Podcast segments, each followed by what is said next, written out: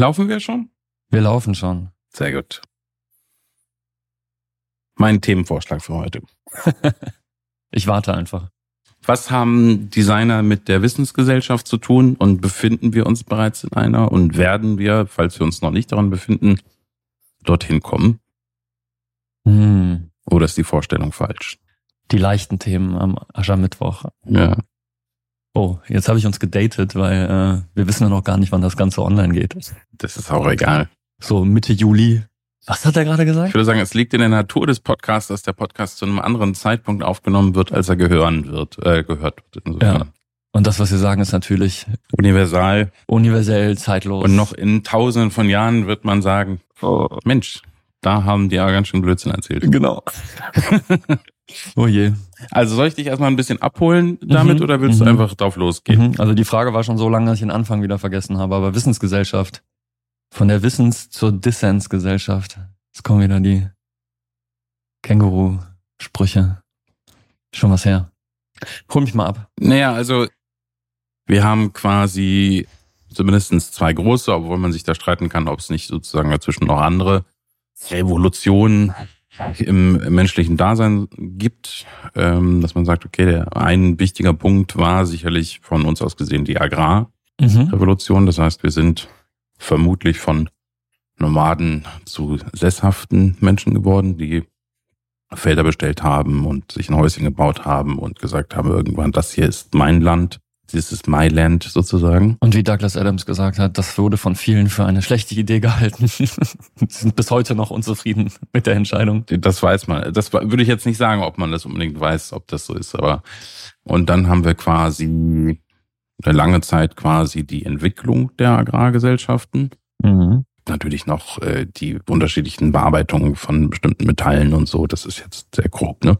Ja, ja, klar. Und dann quasi jetzt der große Sprung dann in die Industrialisierung, wo wir quasi äh, im Gegensatz zu vorher eine Steigerung der Produktionsfähigkeit haben. Mhm. Also man hat nicht mehr in erster Linie produziert, was man auch konsumiert hat, sondern ja, aber das galt ja, das galt, das galt lange Zeit ja nicht sozusagen. Auch in der Agrarwirtschaft sozusagen bilden sich überhaupt Städte und mhm. Königreiche und Co., weil natürlich mhm. Besitz bedeutet, natürlich auch, dass Besitz jemandem weggenommen werden kann und man sagen kann, das ist jetzt meins. Ja klar, und die Produktivität hat natürlich zugenommen durch, durch Geräte und so weiter, aber die Industrialisierung, wenn ich das richtig verstehe, hat ja auch, auch in der Agrarwirtschaft einen großen Schritt gemacht, mit größeren Maschinen, mit der Mähdrescher sozusagen, der, der ist in der, dann ist ein Mensch, ein Mähdrescher ist in der Lage, quasi an einem Tag mehrere Hektar Felder abzuernten, was mit der Sense oder auch nur mit einem, äh, mit einem, ehrlich gesagt weiß ich gar nicht, was für Geräte dazwischen kommen. Aber so viel wieder gefährliches Nichtwissen sozusagen. Okay, aber da war naja, du hast halt, also du hast halt den, den, sag ich mal, das Plus an, an Produktion ist halt in die Versorgung entweder freiwillig oder unfreiwillig äh, der anderen Strukturen gegangen. Ne? Ja. Also du hast plötzlich äh, halt eine, eine Herrscherstruktur, die sich ja. bilden kann. Das heißt, auch, auch, auch der Bauer damals hat nicht nur für sich selber gewirtschaftet, sondern hat natürlich auch Lehen und verkauft, Abgaben. hat Abgaben und so weiter mhm. und so fort. Naja, und jetzt kommt die große Frage, entwickeln wir uns quasi in einen weiteren Schritt? Sind wir vielleicht schon auf, der, auf dem Weg dahin, dass wir sagen, okay, ähm, eine lange Zeit war die Formel durchaus richtig, dass man quasi drei Faktoren hat. Du hast äh, quasi den Boden, auf dem du zum Beispiel dein Korn säst. Mhm. Du hast Kapital, das wären zum Beispiel Maschinen oder Tiere, mhm. ähm, Technologie. um den Flug zum Beispiel zu ziehen. Und dann hast du Arbeit. Mhm. Und das sind sozusagen die drei Faktoren. Und die sind im Grunde jetzt sozusagen in Industrialisierung auch nicht viel anders geworden. Das hat sich nur verschoben. Sagst, okay, du genau. brauchst eben diesen Boden. Und wir können ja natürliche Ressourcen. Natürliche Ressourcen. Boden, ähm, Rohstoffe. Genau. Wasser die Bäume, die da wachsen, die Rohstoffe, die in der Erde sind, die Erze und so weiter und so fort. Und dann hast du quasi die Arbeit, die du verrichten musst, um daraus irgendwie andere Dinge herzustellen. Und du hast das Kapital, das sind die Maschinen zum Beispiel, um diese Prozesse sozusagen dann durchzuführen. Mhm. Die große Frage kommt jetzt, sind wir auf dem Weg, einen dritten Faktor dazu zu bekommen? Und das wäre nämlich Wissen. Einen vierten. Genau. Genau. Das war jetzt eine Aufpassfrage sozusagen. hast, da, hast, hast du gut aufgepasst. Sehr gut, sehr gut. Alter Lehrertrick. Der alte Lehrertrick ist immer hinterher eine Erklärung dafür zu haben, selbst wenn man einen Fehler gemacht hat. Sehr gut aufgepasst. Sehr gut aufgepasst. Genau, und die Frage ist, entwickeln wir uns oder sind wir auf dem Weg dahin, uns dahin zu entwickeln, eine Wissensgesellschaft zu sein oder eine Wissensökonomie zu werden? Und im Grunde, da schlägt sich jetzt quasi der Bogen zum Designer. Hm. Als Designer zum Beispiel bist du definitiv ein, naja, sagen wir mal, ein Kopfarbeiter sozusagen oder ja. ein, ein Wissensarbeiter. Ja. Ne? Also, also de deine Arbeit sozusagen mhm. besteht zu einem größeren Teil aus kognitiven Prozessen. Du bist ein kognitiver Arbeits, oder deine Arbeit ist kognitiv. Mhm. Jetzt könnte man argumentieren, da du ja immer noch jetzt ein Designer bist, der auch Ergebnisse produziert, auch wenn sie digital sind, dass du ja trotzdem bestimmte Dinge ne? äh, produzierst, obwohl sie halt mhm. halt digitaler Natur sind. Naja, also man kann zumindest sagen, wir haben keine Rohstoffe. Außer das bisschen Energie, was unsere Computer verbrauchen. wohingehen vielleicht die Produkte, die wir designen, am Ende mehr Energie brauchen oder und auch Arbeit äh, brauchen, um bedient zu werden und so weiter. Aber wir haben keine Rohstoffe mehr in dem, in dem Sinne und in dem Maß, wie, wie es andere Produktions- oder auch Dienstleistungsgewerbe hätten. Genau, und Bo vom Boden sind wir auch relativ unabhängig. Ne, sind wir das beste könnte jetzt Beispiel, sagen, der ne? Boden ist äh, da, wo, wo man seinen genau. Büroplatz sozusagen hinstellt. Aber das kann eben überall sein. Und du brauchst natürlich die Umgebung, die dir ermöglicht, diese Arbeit zu machen. Ne? Also du brauchst natürlich auch Jetzt ist die Frage, inwiefern ja, jeder, jeder Beruf braucht die Gesellschaft, die ihn braucht, und jeder Beruf braucht das Support-Netzwerk an. Ja klar. Wir brauchen also das es Internet, ist nicht, wir brauchen es ist Computer, nicht, genau, es ist nicht unabhängig sozusagen von der Menschheit, aber es ist sozusagen, ja, es genau. ist wesentlich klar. unabhängiger als jetzt sozusagen ähm, das Prozedere. Man könnte auch sagen, es, vielleicht ist es auch eine Eingliederung sozusagen einfach in in Service. Es ist gar nicht was Eigenständiges, sondern Service äh, sozusagen hat. Es gibt quasi den manuellen Service und den kognitiven Service und äh, wir fallen dann eben in den kognitiven Service. Die mhm. Frage ist, wo ist die Grenze, ja. wo man sagt, das ist ein so entscheidender Faktor, dass das durchaus verdient, ein eigener Punkt zu sein. Ja, weil, äh, also ich wollte gerade sagen, auch auf die Gefahr hin, jetzt haarspalterisch zu werden, äh, aber im Prinzip ist das, glaube ich, die Quintessenz dieses Podcasts, haarspalterisch zu sein.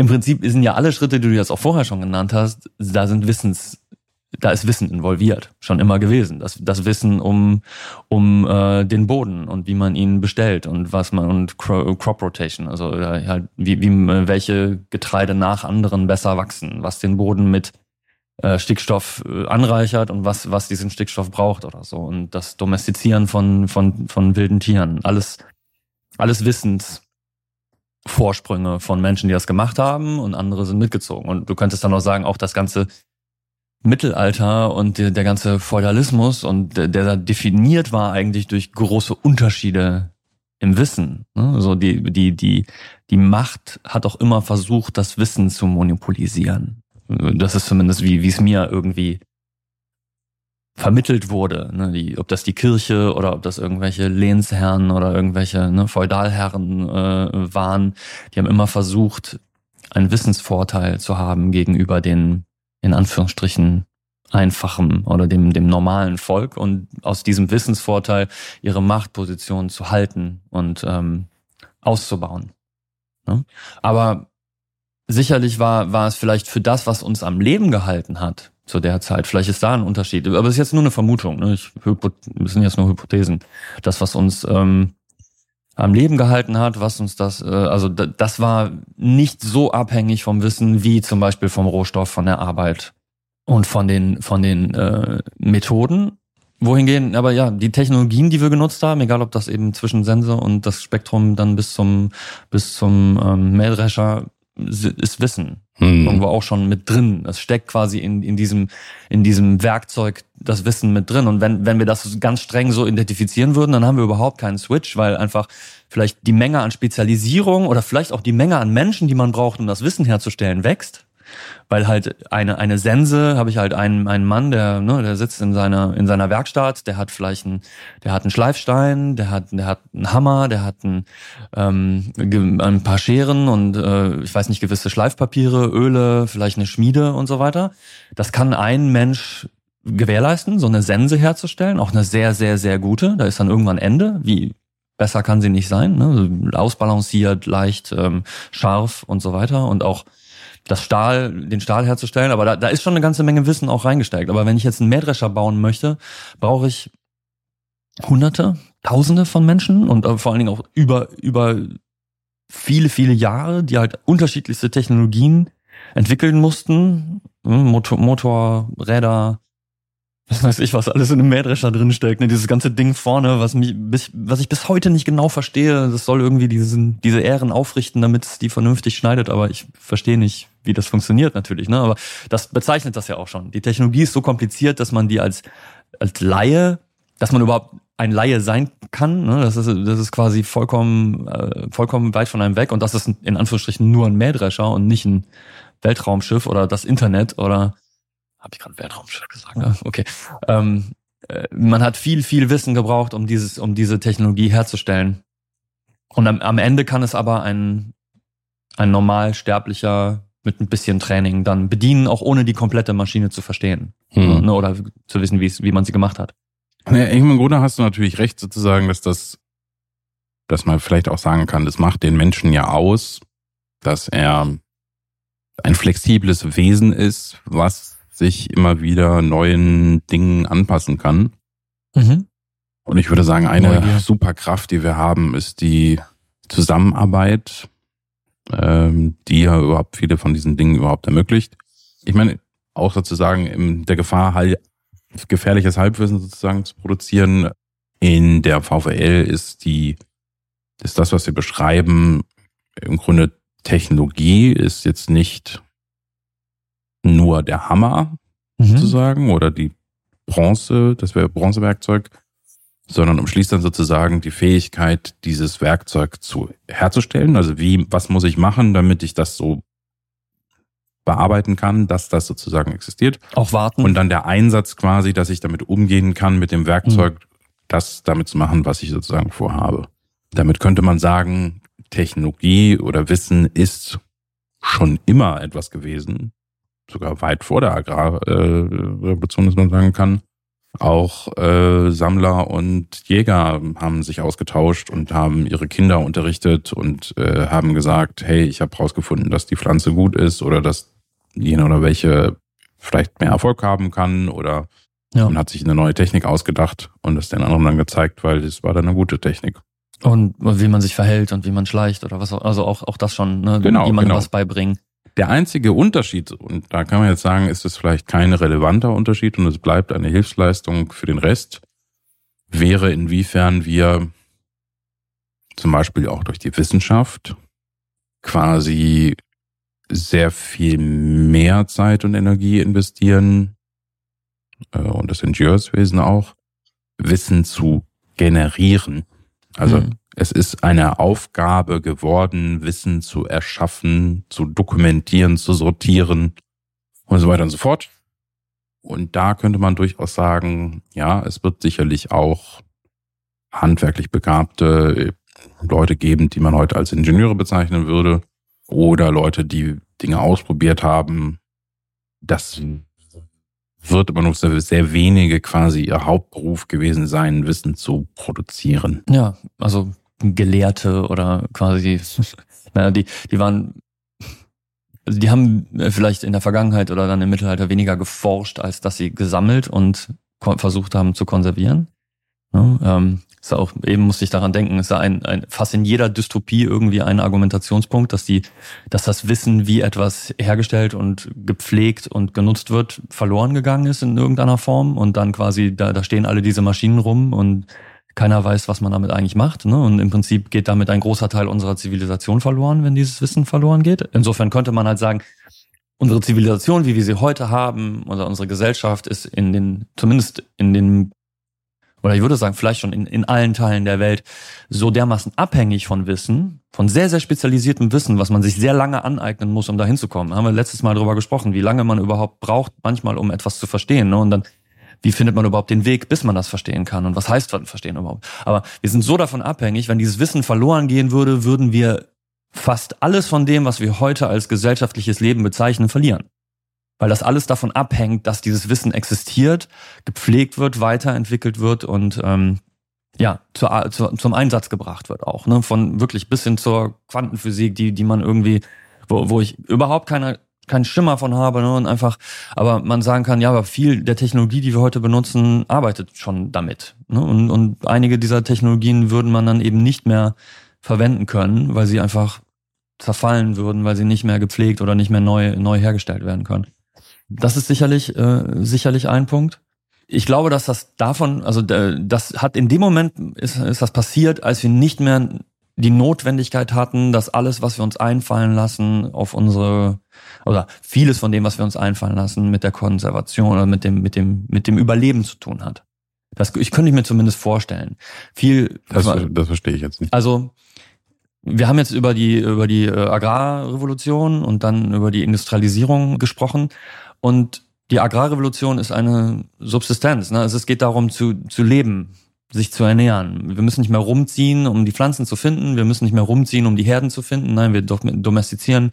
Äh, wir züchten Tiere, für, äh, von denen wir uns ernähren. Wir, wir züchten Pflanzen und bauen die an, von denen wir uns ernähren. Diese Produktivität hat dazu geführt, dass eben immer weniger Leute mit ihrer Arbeit immer mehr Menschen ernähren konnten wiederum durch, durch Wissen, ne, also durch die, äh, was mir da einfällt, ist die, die Entwicklung des Düngers, ne, zeitgleich mit dem tödlichsten Gas, was, was die Menschheit entwickelt hat. Äh, also meinst was, künstlichen Dünger. Äh, künstlichen Dünger, genau, Entwicklung des künstlichen Düngers. Ne, das hat irgendwie eine Milliarde Menschen ernährt und viele Millionen Menschen getötet. Ähm, ich ich komme gerade nicht drauf, welches Gas es ist, aber habe ein Buch darüber gelesen, war sehr, war sehr schlimm und sehr spannend, aber nicht so, nicht so einfach. Ähm, aber quasi zeitgleich der gleiche Stoff ernährt Pflanzen, die uns ernähren und wurde im Krieg eingesetzt. Also auch wieder Wissen, der, ähm, was am Ende an der positiven Seite quasi die Produktivität erhöht hat, was uns überhaupt dazu befähigt hat,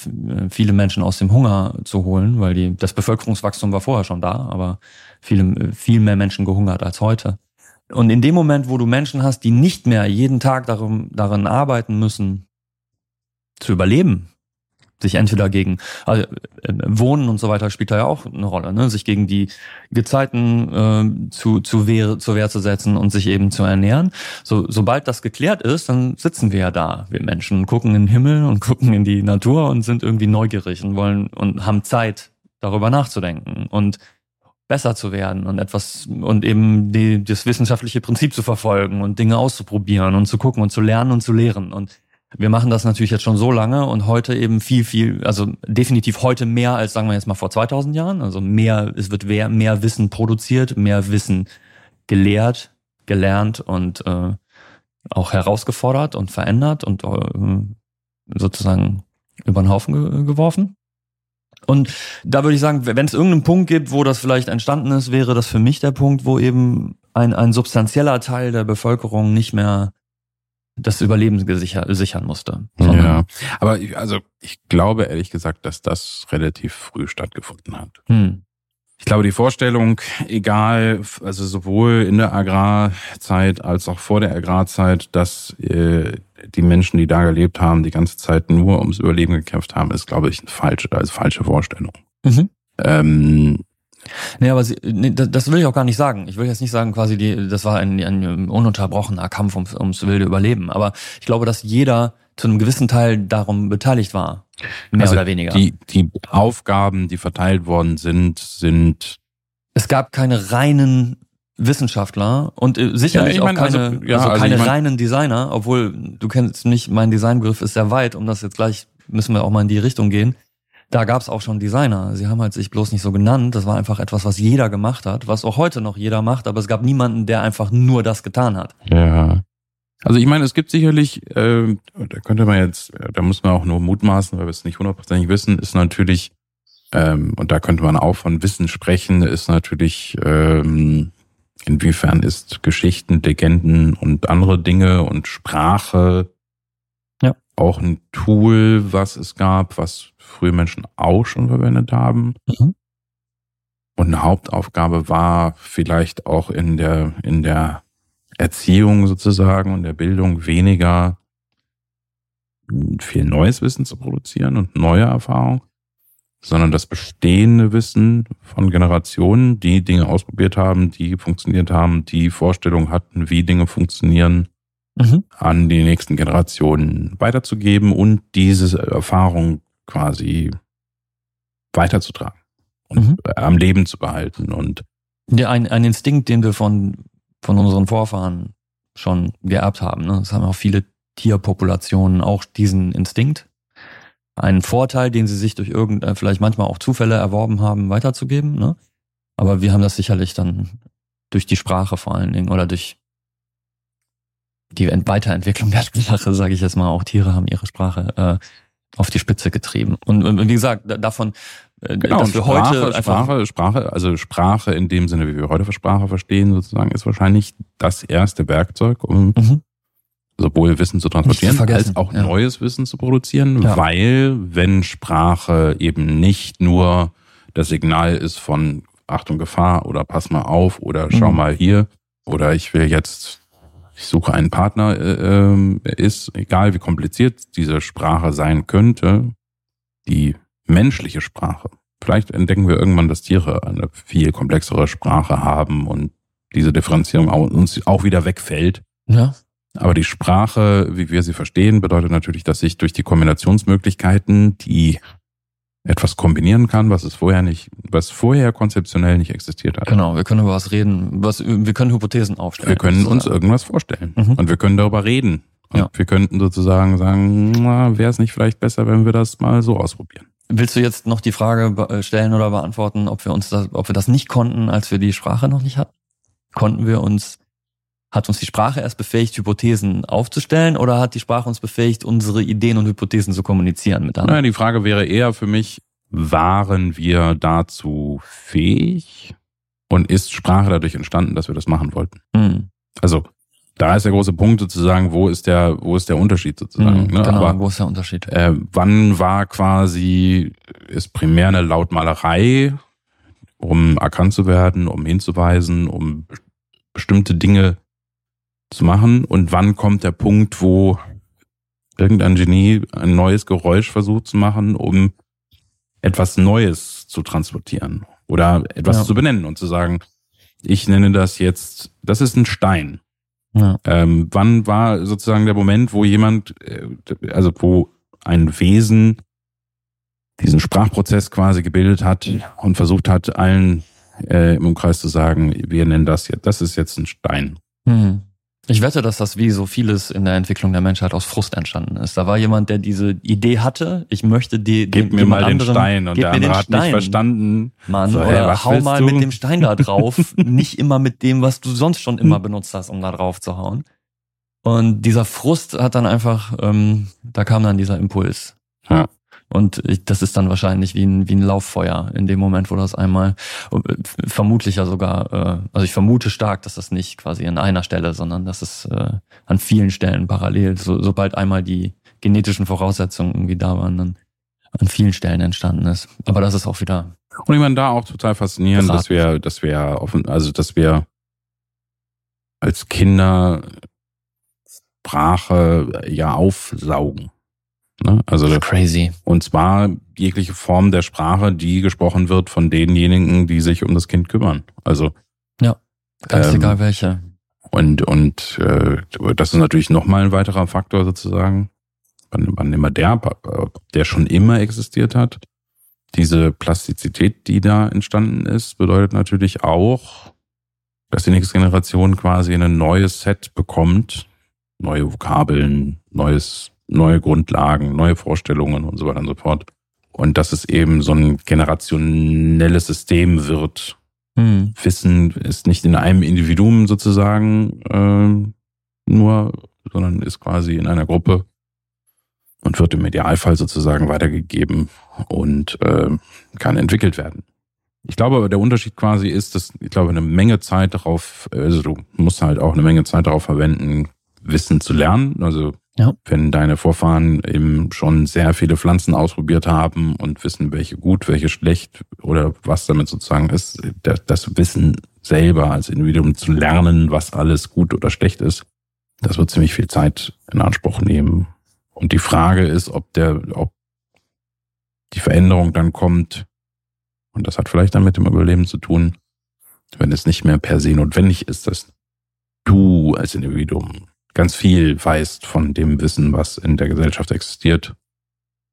Weil die Spezialisierung immer weiter ja, genau. bilden. Das meine ich. Also es, es, gibt immer mehr, was wir nicht wissen, weil es gar nicht, also das, ich glaube, schon lange ist die Rate, in der neues Wissen generiert wird, weit über dem, was ein Mensch in der, in der Lage wäre zu konsumieren und zu, zu konzeptualisieren und zu verstehen.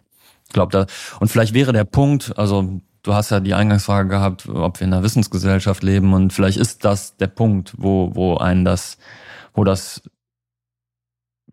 einfach, wo, wo wir eine Gesellschaft sind, die mit Wissen arbeitet, weil ein Individu, weil Individuen da nicht mehr mitkommen, weil sie nicht mehr damit arbeiten können. In dem Moment kommt es zwangsläufig zur Spezialisierung in irgendeiner Form. Du musst dich ne, über, überlegen, in welchem Mist du stecken willst und, und dich darin wohlfühlen. Und dann kannst du vielleicht dazu beitragen und, und Neues und so weiter generieren. Und es kommt irgendwann zu dem Punkt, wo, äh, also das wäre ein Punkt, der, der war wahrscheinlich auch schon relativ früh, das ist schon eine Weile her. Der wird sehr früh. Sehr, sehr früh. Dann gibt es den Punkt, wo es, wo es Menschen gibt, die sich nur noch mit, nur noch mit Wissen beschäftigen können, ohne zu verhungern, zu erfrieren oder erschlagen zu werden, wobei dieses gewalttätige Menschenbild teile ich auch nicht. Also das, das ist wahrscheinlich auch schon sehr, sehr lange her, dass, dass wir äh, ähm, relativ sicher waren. Aber die Frage natürlich, die ich da jetzt kurz einschmeißen, wäre, äh, inwiefern zum Beispiel Politik bereits ja eine nicht per se körperliche Aufgabe mhm. war. Und zwar schon sehr, genau, also, sehr lange. Ich weiß aber nicht genau, ob das schon ein Vollzeitjob war von Anfang an. Da müsste ich jetzt nochmal kurz in die griechischen Annalen reingucken. Und das ist wahrscheinlich auch nur eine Perspektive. Da gab es wahrscheinlich auch noch andere Formen davor, aber zumindest aus unserer Sicht da die Wiege der Demokratie. Und da gab es Politiker, aber das war am Anfang doch die Polis eine, eine, eine, fast eine, also eine, eine basisdemokratische Versammlung. Zu Anfang zumindest, wenn ich das richtig sehe. Kommt ja nicht das auch, wenn du was so als basisdemokratisch bezeichnest. Also wirklich alle aus einer, aus einem Dorf oder zumindest alle, die als also alle, alle, alle, Männer, alle Männer die genau. keine Sklaven waren ja. und und so weiter und so fort. Aber äh, die, die, die sind zusammengekommen und die, die waren nicht nur da. Die haben nicht nur den ganzen Tag da rumgehangen im Bundestag und haben, haben quasi miteinander gequatscht und äh, argumentativ auch ein Wissensjob, ja, absolut. Politiker heute, aber ich weiß nicht, ob damals schon. So, aber wird dann relativ schnell dazu gekommen sein. Und du, du hast natürlich auch da ganz viele Überschneidungen, Elite, Feudal, äh, Herren, die, die die Macht sowieso schon hatten. Ne?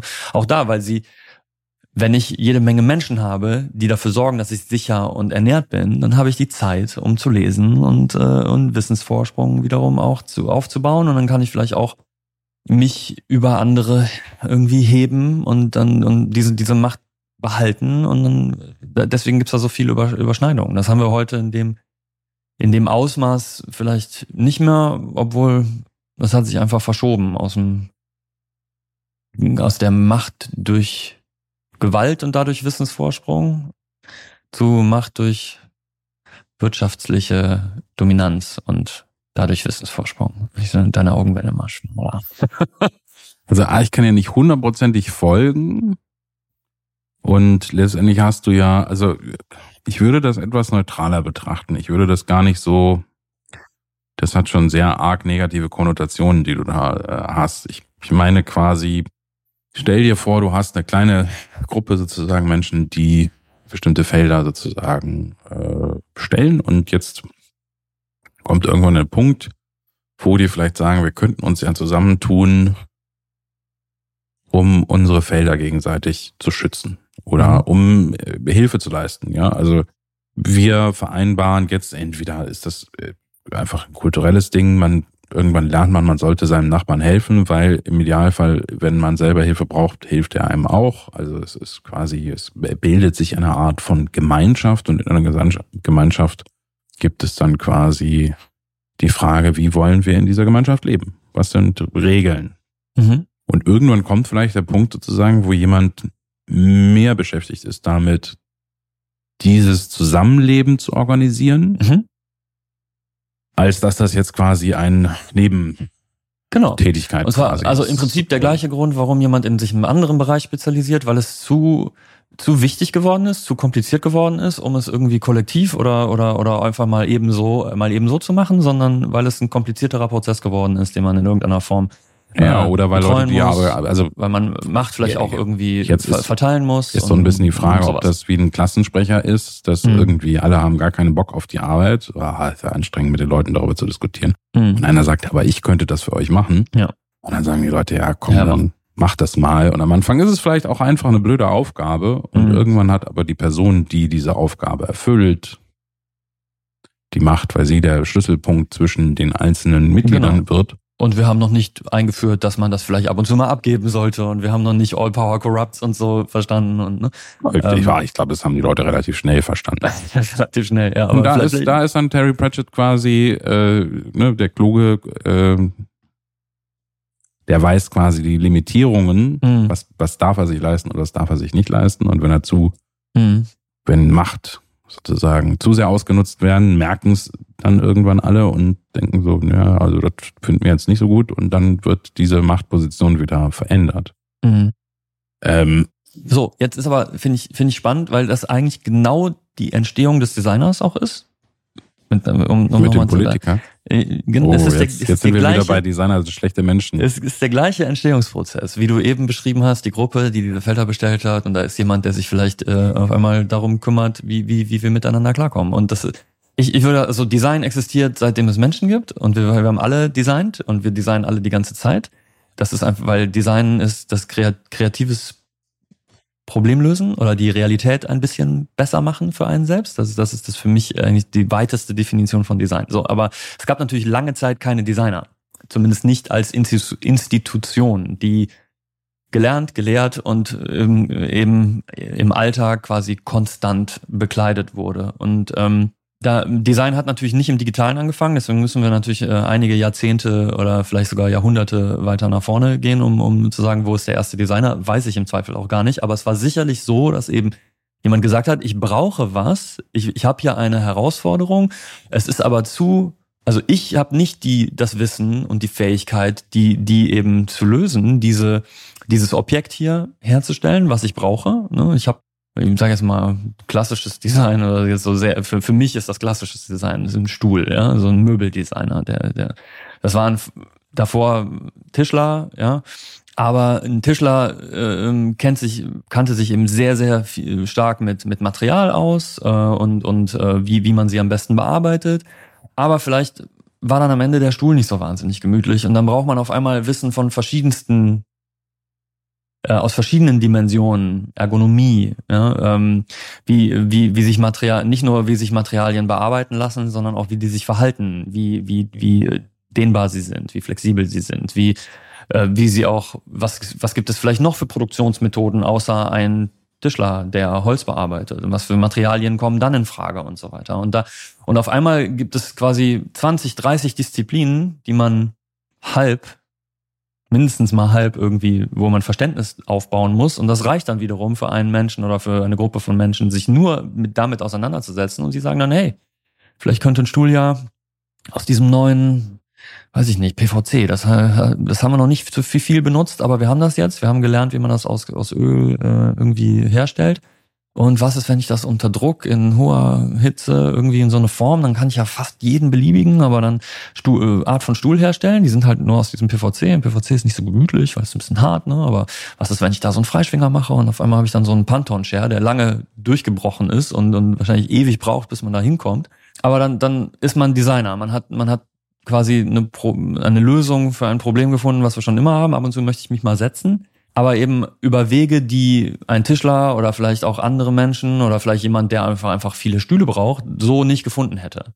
Also und ich, ich bände jetzt over backwards so ein bisschen, weil ich halt über Möbeldesigner jetzt gesprochen habe, aber im Prinzip ist ja das dann im Digitalen auch. Wir, wir kommen, wir kommen da ins Spiel, wo jemand sagt, ich brauche hier was oder das, was ich heute mache, ist so, das funktioniert nicht, wir bleiben stecken, wir brauchen was Neues oder wir müssen was ändern.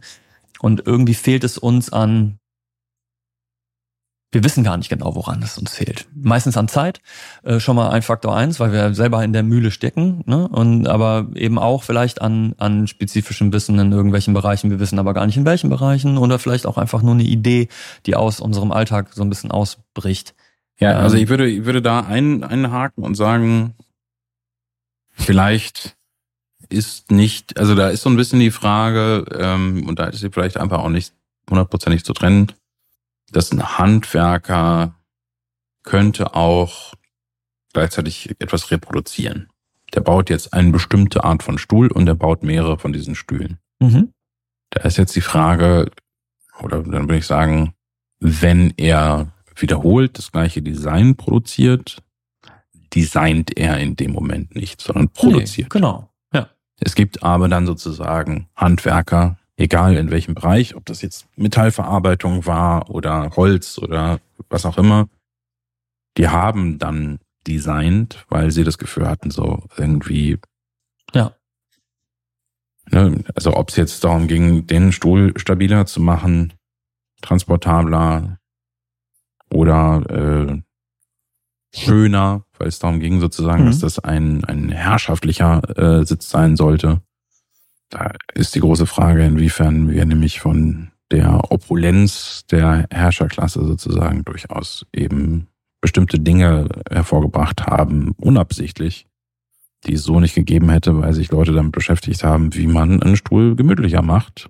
Polsterstühle, meinst du? Ja, ähm, ja weil die also den ganzen sehr viel, sehr viel Handwerk, äh, hm. sehr viel Handwerksfähigkeiten kam auch daher, dass Sachen hergestellt werden sollten, die äh, sehr filigran, sehr kostbar, sehr schön, sehr imposant sein soll. Ja, und es hat Zeit gedauert, das zu erfinden. Es hat, es hat Zeit gedauert, das zu bauen. Das heißt, du brauchst Menschen, die diese Zeit überhaupt haben und die davon leben können, das zu tun. Ne? Und insofern brauchst du ein System, was das, kommen wir wieder zu dem System, was das supportet und was das überhaupt möchte. Ne? In Anführungsstrichen, wo, wo manchmal ist der, manchmal ist die Nachfrage zuerst da, manchmal ist das Angebot zuerst da. Das kann ja beides passieren. Ne? Das kann, du kannst den Bedarf erschaffen weil du sagst, guck mal, ich habe einen Stuhl gemacht, der ist, äh, der ist weicher und irgendein jemand, der sich das leisten kann, weil es eben so aufwendig war, weil er, der, der das gemacht hat, davon leben können muss, sagt, oh, hätte ich gerne, davon bitte noch 1500 Stück, weil ich habe so ein großes Haus. Ne? Äh, und er sagt, yay. Ähm, hey, ich meine, wenn du den Thron in Aachen anguckst. Habe ich noch nicht gesehen, ne? Okay. Das ist ja, ein, also. Was machst du in Aachen? Nee, schöne Stadt, wirklich schön. In, naja, also äh, das war schon sehr, also es war, also jetzt despektierlich ist das halt ein Steinsitz. Ja. So, wahrscheinlich wurde der noch ausgeschmückt. Sind da auch so Schwerter dahinter, so aufgefächert? Nee, nee, nee. Da, da war so ein Thron. Da, da bist du jetzt in einem anderen Film. Ah. Ich dachte, das wäre in ähm, Aachen. Genau, also mhm. nicht jeder Handwerker ja. ist ein Designer, aber, aber ja Hand, Handwerker, ja, da wird sicherlich, das, das wird sicherlich noch gemütlicher gemacht worden sein. Das meine ich mhm. damit, es ist nicht, aber äh, das ist jetzt, das ist kein Brauker Riesenthron. Äh, das, das war, ist dann got, gotisch wahrscheinlich, oder was? Also. Na, jetzt, jetzt fängst du aber an, jetzt, unser, jetzt in, in unser Halbwissen reinzupieksen. Ja, genau. War nicht Gotik mit viel Stein? mach's nicht schlimmer, mach's nicht schlimmer. Es wird immer besser. Ja. Das hat sehr am Individuum gehangen, ob er versucht, Dinge anders zu lösen. Und jetzt, also, es, hat, es gab natürlich immer weiter Verbesserungen. Ich glaube nur, dass dieser Veränderungsprozess sehr viel langsamer war und sehr viel abhängiger von sehr, einer sehr kleinen Gruppe an Leuten. Mhm, genau. Die gesagt haben, lass uns mal das und das ausprobieren, ähm, vielleicht klappt das ja auch und plötzlich hast du, dann lehrst du diese Methode plötzlich anderen Leuten und die können das reproduzieren.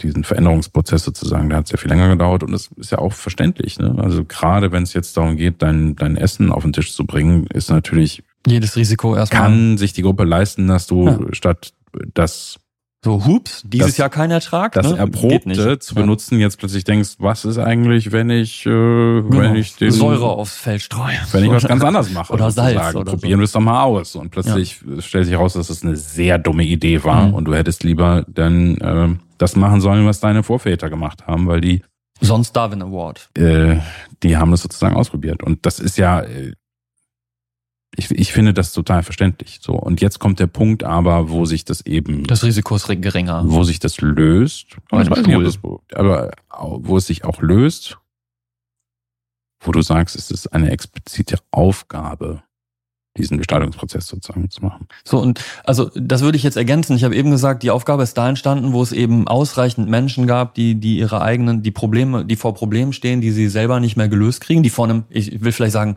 vor einem kreativen Problem stehen, was sie selber nicht gelöst bekommen. Es muss etwas entstehen oder geändert werden und wir können es aus unserer Kraft heraus nicht, nicht klären. Das ist die eine Situation. Davon muss es natürlich Leute geben. Wenn es keine davon gibt, dann gibt es auch keinen Designer oder keinen nur Designer. Also sagen wir jetzt mal, wenn wir jetzt Designer sagen, sagen wir jemanden, der davon lebt und, und äh, nur davon lebt und leben kann. Oder, oder, und man, es gibt eben auch Individuen, die besonders erfolgreich darin sind, kreative Lösungen auf Dinge zu finden. Ne? Also genau, äh, aber, ich, ich, aber das ist dann ohne, ohne, ohne spezifischen Zweck oder ohne jemanden, der das braucht, wäre es dann ein Erfinder?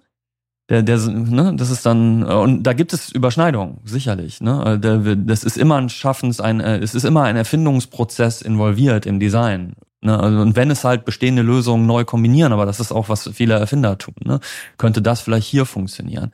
Aber quasi Design hat immer dieses, es ist immer ein Zweck dahinter. Es ist halt immer ein, es ist immer eine Funktion involviert, egal ob das jetzt eine soziale, eine gesellschaftliche oder, oder eine sachliche oder eine produktive Funktion ist wo man eben gebeten ist, etwas zu erfinden, was das, das besser macht, was das erleichtert, was es ähm, oder überhaupt erst ermöglicht. Ne? Ob das jetzt egal, ob es ein Werkzeug ist, ein Möbelstück oder eben ein Stück Software, was, äh, was es eben vorher noch so in der Form nicht gab. Hm. Naja, und jetzt ist aber für mich quasi äh, ist der Sprung also du hast, äh, du hast ja zwei Richtungen, aus denen du das betrachten kannst. Du könntest sagen, das Design entsteht aus der Kunst. Mhm. Und zwar ähm, aus der also wirklich bildenden Kunst. Das heißt, ich möchte aus Materialien bestimmte Dinge formen und bestimmte Funktionen sozusagen erreichen. Und dann vermischt es sich quasi mit dem Handwerk, wo es quasi das Kunsthandwerk wird, wo die, mhm. wo die Überlegung wie genau gestalte ich bestimmte Sachen größer und größer wird und es nicht nur um den reinen Produktionsprozess geht. Hm. Das bringt ja der Begriff schon, schon mit. Ne? So, Handwerk hat immer den Zweck und Kunst an sich vielleicht aber da, da will ich jetzt nicht, da will ich nicht rein. So, wie, viel, naja, wie viel Zweck darf Kunst aber, haben? Aber in die Gotik bist du, bist du eben reingeschlittert, ne? Ja, aber da konnten wir ja ganz kurz nur so abplatzen, so einmal kurz wegspringen. Wenn wir jetzt über Kunst sprechen, dann, dann, dann hörst du in 50 Minuten noch nicht auf. Ich, ich für, für mich ist das, also das ist jetzt wieder Semantik, aber diese Begriffe sind nicht trennscharf aus meiner Sicht. Weder Kunst noch Handwerk noch Design. Also die sind, äh, wir, wir befinden uns in einem Venn-Diagramm genau genau dazwischen irgendwo. Und wir bewegen uns auch immer mal so und mal so, weil das hängt immer davon ab, was die Gesellschaft gerade für Kunst hält und was für nützlich hält und was und je, je nützlicher etwas ist, das wir machen, desto mehr ist das vielleicht am Ende Handwerk oder Dienstleistung oder sowas und und aber nicht nicht alles was Design ist muss äh, muss einen Nutzen im klassischen Sinne haben, sozusagen. Das ist dieses, das ist, muss was Handfestes sein, ne? das kann ich benutzen, das ist, das ist eine Gabel oder so. Nein, aber äh, äh, Kunst äh, als, als vielleicht etwas, was, äh, wo der Prozess in erster Linie wichtig ist, aber der Prozess produziert am Ende eine gewisse Ästhetik. Und ich meine jetzt nicht was Schönes, sondern einfach eine gewisse Ästhetik. Das kann auch eine sehr, sehr hässliche Ästhetik am Ende sein. Aber das, das steckt halt im Design auch drin. Und, und auch das Ergebnis, dass das Ergebnis diese Ästhetik hat, ist quintessentiell des Prozesses und auch des Objektes oder des, des Dings, was man am Ende geschaffen hat, weil Leute das dann deswegen haben möchten oder benutzen möchten. Man möchte sich mit Dingen einer gewissen Ästhetik umgeben oder ähm, viele der, der Kunden, die wir ja haben, äh, möchte jeden Tag damit arbeiten, mit etwas in einer gewissen Ästhetik. Und das, das soll eben egal ob das jetzt schöner sein soll oder es soll minimalistischer oder cleaner sein oder was immer das bedeutet. Oder es soll halt, es soll halt verziert und, und, und bunt und ex, expansiv und, und, und irgendwie sein, weil man sich lieber damit umgeben will. Und ähm, mhm. ich finde, das sind, das sind Begriffe, also es ist schwer für mich, das voneinander zu trennen. Und deswegen tue ich mich da auch immer, also ich tue mich da immer schwer, darüber zu reden. So ist das jetzt Kunst oder nicht. Äh, ich sage immer, ja, ja, es ist alles von dem, weil das nicht unterschiedliche Dinge sind. Die überschneiden sich. Der, äh, ähm, es gibt genau. für mich fast Jetzt. kein Handwerk ohne Kunst. Es gibt, eigentlich ist jedes Handwerk Kunsthandwerk, weil es immer, weil der Prozess also es gibt kein Handwerk ohne Prozess. Und es gibt, und, und wenn man sich das anguckt, quasi die besten Handwerker sind immer Künstler, weil sie immer den Prozess weiterentwickelt haben und quasi und da auch sich also drin ergehen und das quasi auch die würden das auch machen am Ende, auch wenn es gar keinen Nutzen mehr hätte, einfach weil sie weil, weil es ein weil es schön ist, das zu tun. Ne? Und damit ist es nicht, trifft es nicht dann auch die Definition ja, von Kunst. Das, ja, also jetzt, jetzt machst du so ein Mischimasche, dass man sagen kann, Wörter haben gar keine Bedeutung, weil alle sind Designer ja, und alles schwer. ist Design dann, und alles dann ist Kunst. wo, wo, ist, wo, wo hört es auf, Kunst zu sein und wo fängt es an, Design zu sein? Ja, ich meine, wie so vieles im Leben ist es halt ein Spektrum, ne? Ja. Und ich glaube, es ist nicht, es ist nicht binär, es ist entweder etwas ist Handwerk oder etwas ist Kunst oder etwas ist Design. Ich würde jetzt nicht sagen, jeder Handwerker ist automatisch ein Künstler. Hm. Und das meine ich jetzt sozusagen im größeren äh, Kontext. Äh, du kannst etwas sehr hm. kunstvoll, also du kannst im Handwerk sehr kunstvoll arbeiten. Hm. Und jetzt ist die Frage, ja, und da kommt quasi dann der der Wechsel. Du kannst ein sehr guter Handwerker sein und einfach, sag ich mal, sehr gut, sehr ordentlich, fast perfekt sozusagen weiße Fliegen, weiße Fliesen legen. Ja. Wenn das Ziel deines weißen Fliesenlegens das Fliesenlegen war, bist du in dem Moment meiner Meinung nach kein Künstler. Wenn es dir bei dem Fliesenlegen um eine Ästhetik des weißen Fliesens ging, bist du vielleicht sozusagen ein Künstler.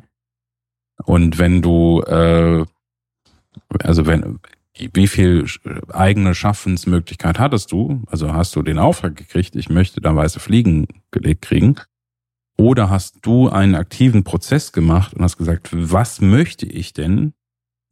Sowohl aus dem ästhetischen äh, Aspekt, ne, was möchte ich, wie sieht es aus und wie mhm. möchte ich, dass es funktioniert? Und ich habe bewusst Fliesen genommen, weil die auch eine Funktion haben, ob es jetzt Raumklima ist äh, und äh, Abwischbarkeit oder Hall oder also es ist ein bewusster Prozess sozusagen stattgefunden. Das trennt für mich quasi der Handwerker ist der, der das, der das, der eine Umsetzung ist, der kann super gut darin sein, das umzusetzen. Mhm. Wenn du ihm aber keine Entscheidung, also wenn er keine Entscheidung darüber getroffen hat, ist er in dem Moment meiner Meinung nach kein Künstler.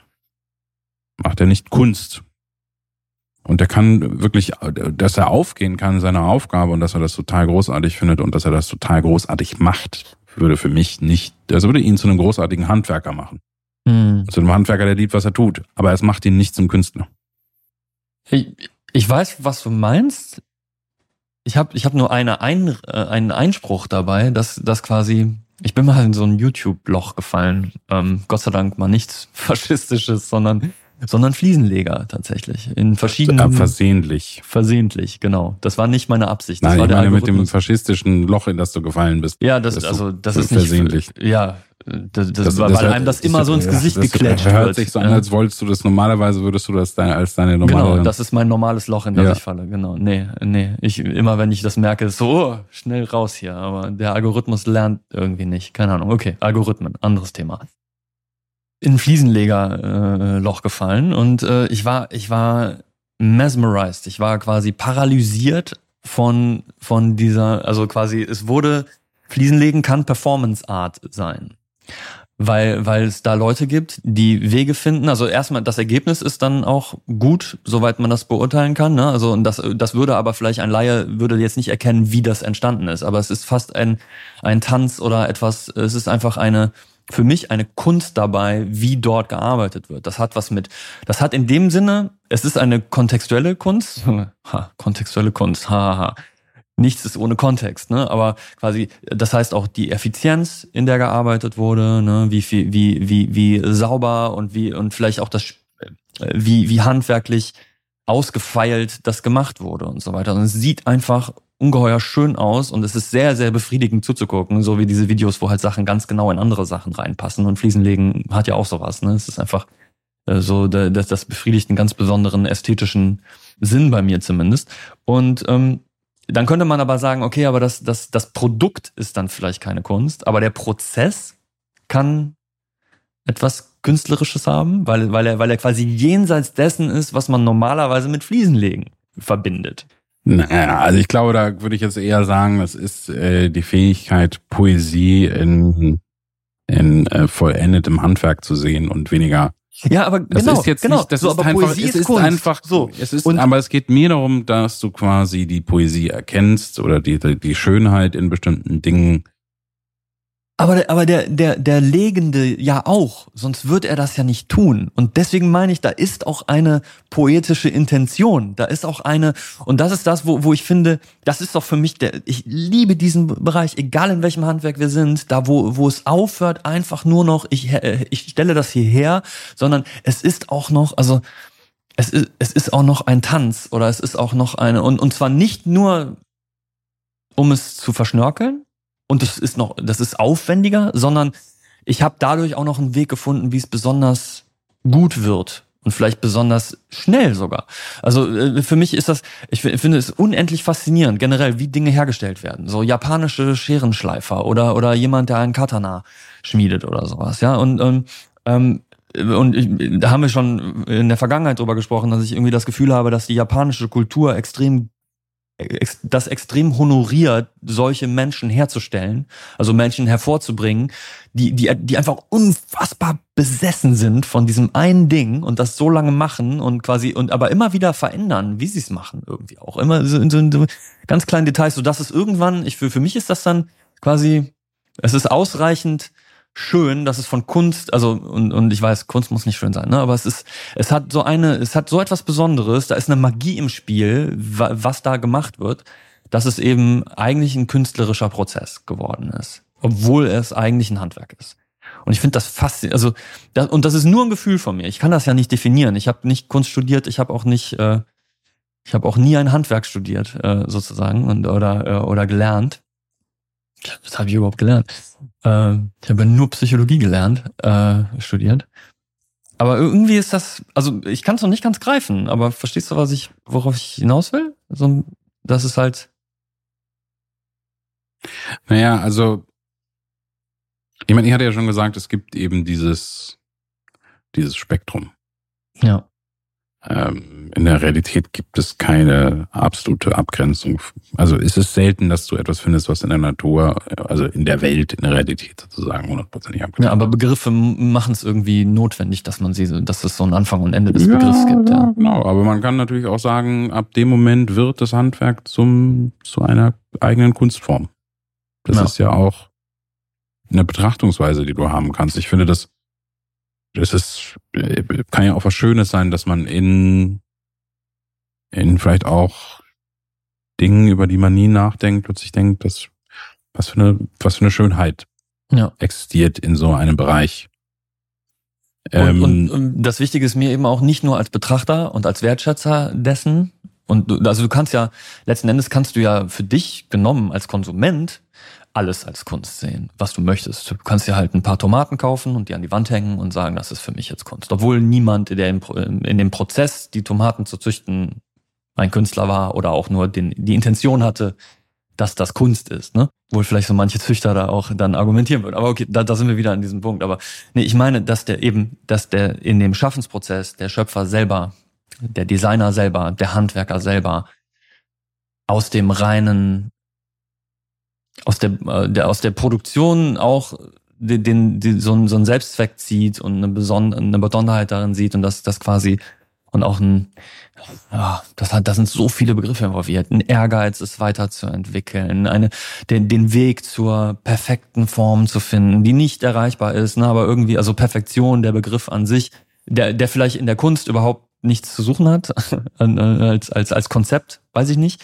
Aber im Handwerk irgendwo schon, so dieses unerreichbare Ideal, aber was halt trotzdem einen antreibt, ist zu erreichen. Ne? Also, ähm, und sich in der Regel dann in den Objekten auch wiederfindet. Es gibt, ne, manchmal nimmt man so einen Löffel in die Hand und, und isst mit dem und denkt einfach so, okay, ne, das ist, könnte ich fast, könnte, könnte ich dann mal so eine Minute innehalten, was das für ein toller Löffel ist, weil es eben in der Regel nicht der Fall ist. Es ist also auch Exzept, Exzeption, also eine, etwas Besonderes, irgendwie eine, ähm, etwas, was eben nicht alltäglich oder üblich ist in diesem, in dem, in dem normalen Handwerk, insbesondere seit der Industrialisierung, dass eben alles, was wir benutzen, in der Regel das ist großer Blödsinn.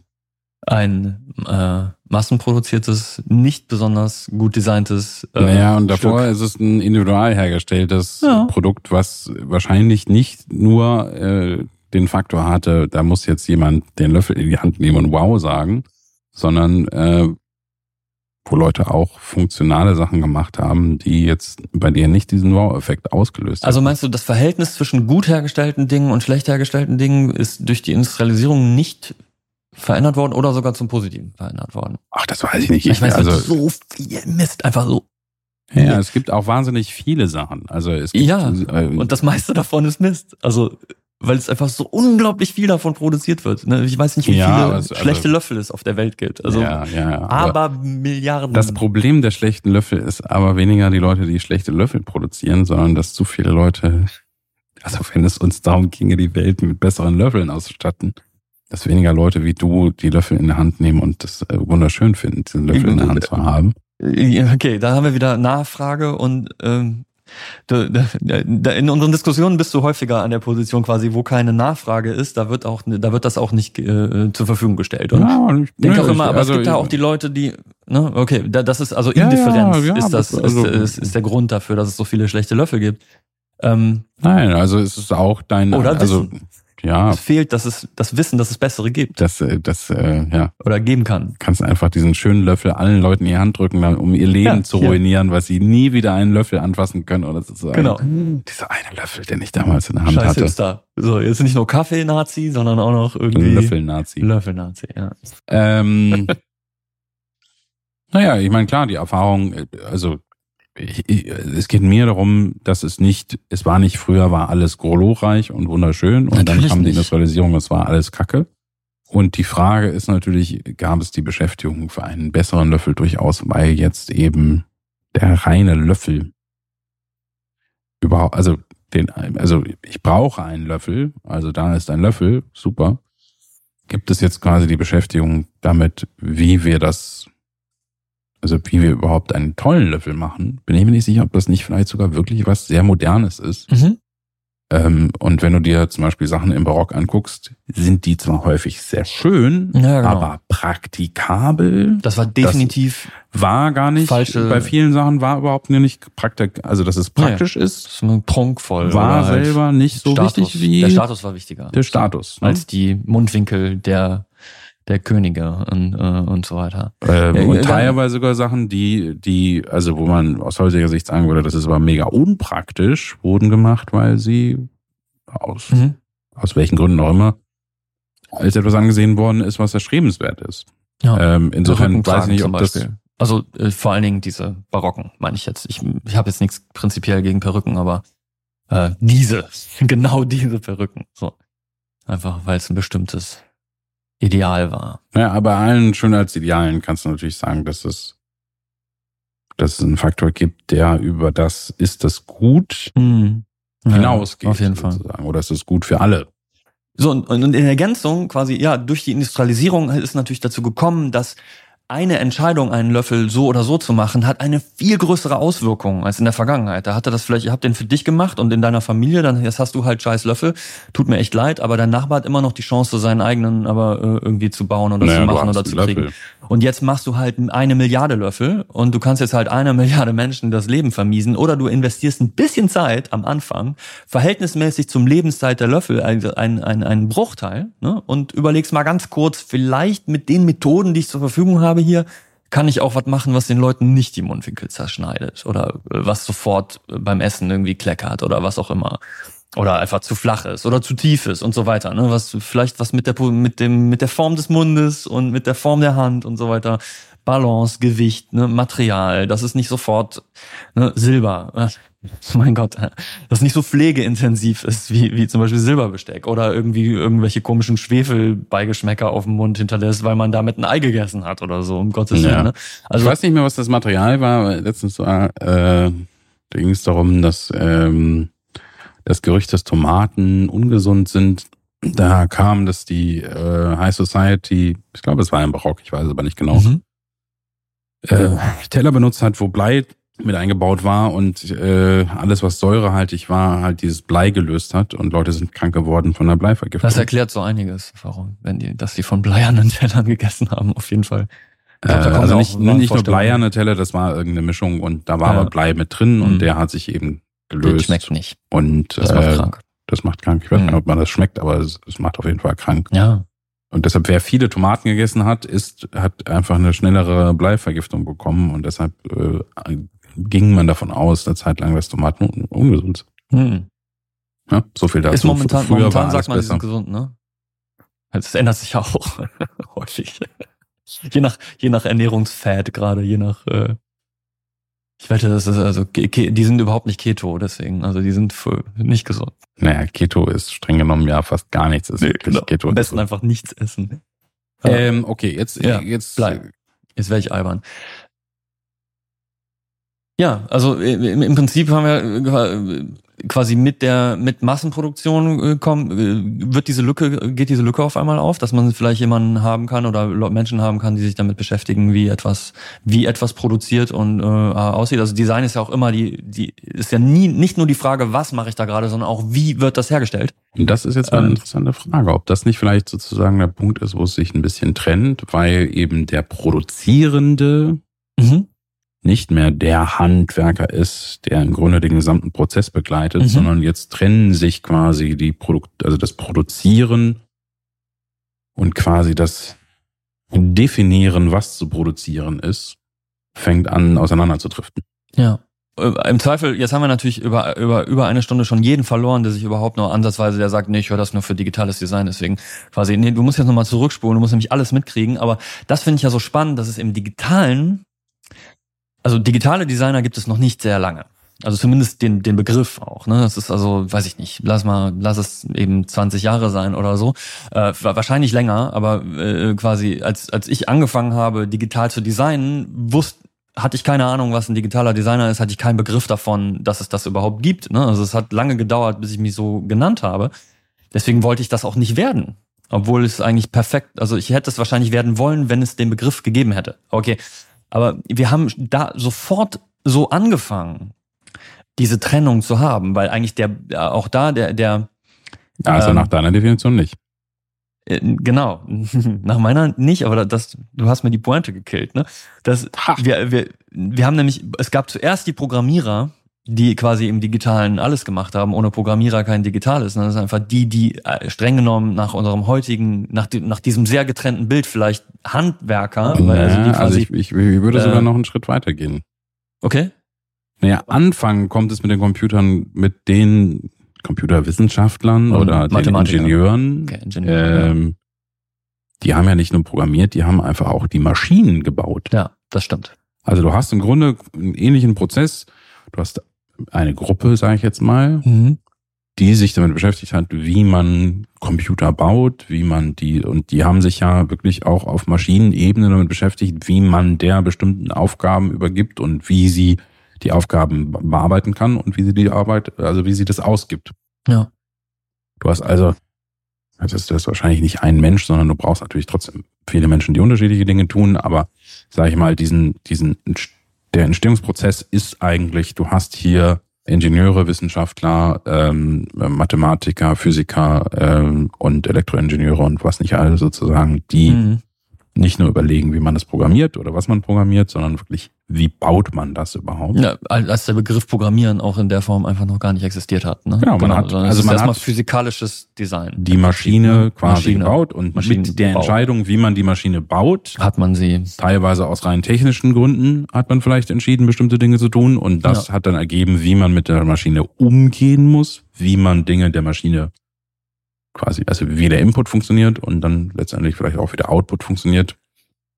Und dass man quasi von Menschen spricht, die programmieren und mhm. gar nicht den, also das System selber bauen, sondern jetzt auf Basis des Systems, das existiert, sagen, ich beschäftige mich damit, wie man mit dem, also was muss man machen, damit der, äh, das System etwas tut, mhm.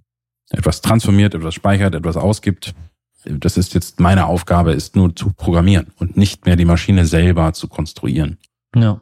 Und es war eine lange Zeit ja auch völlig in Ordnung, weil wer musste denn mit den Systemen umgehen? Leute, die Ahnung von den Systemen hatten. Also ne, du hast am Anfang quasi die Riesenrechner, äh, da ist ja auch kein Mensch drangegangen und hat gesagt, wie kann ich denn hier irgendwas machen, sondern du hattest halt bestimmte Berechnungen, die gemacht werden mussten. Da war ja auch viel Militärarbeit drin. Da mhm. wollte man irgendwie bestimmte Projektil äh, Laufbahnen wollte man bestimmen.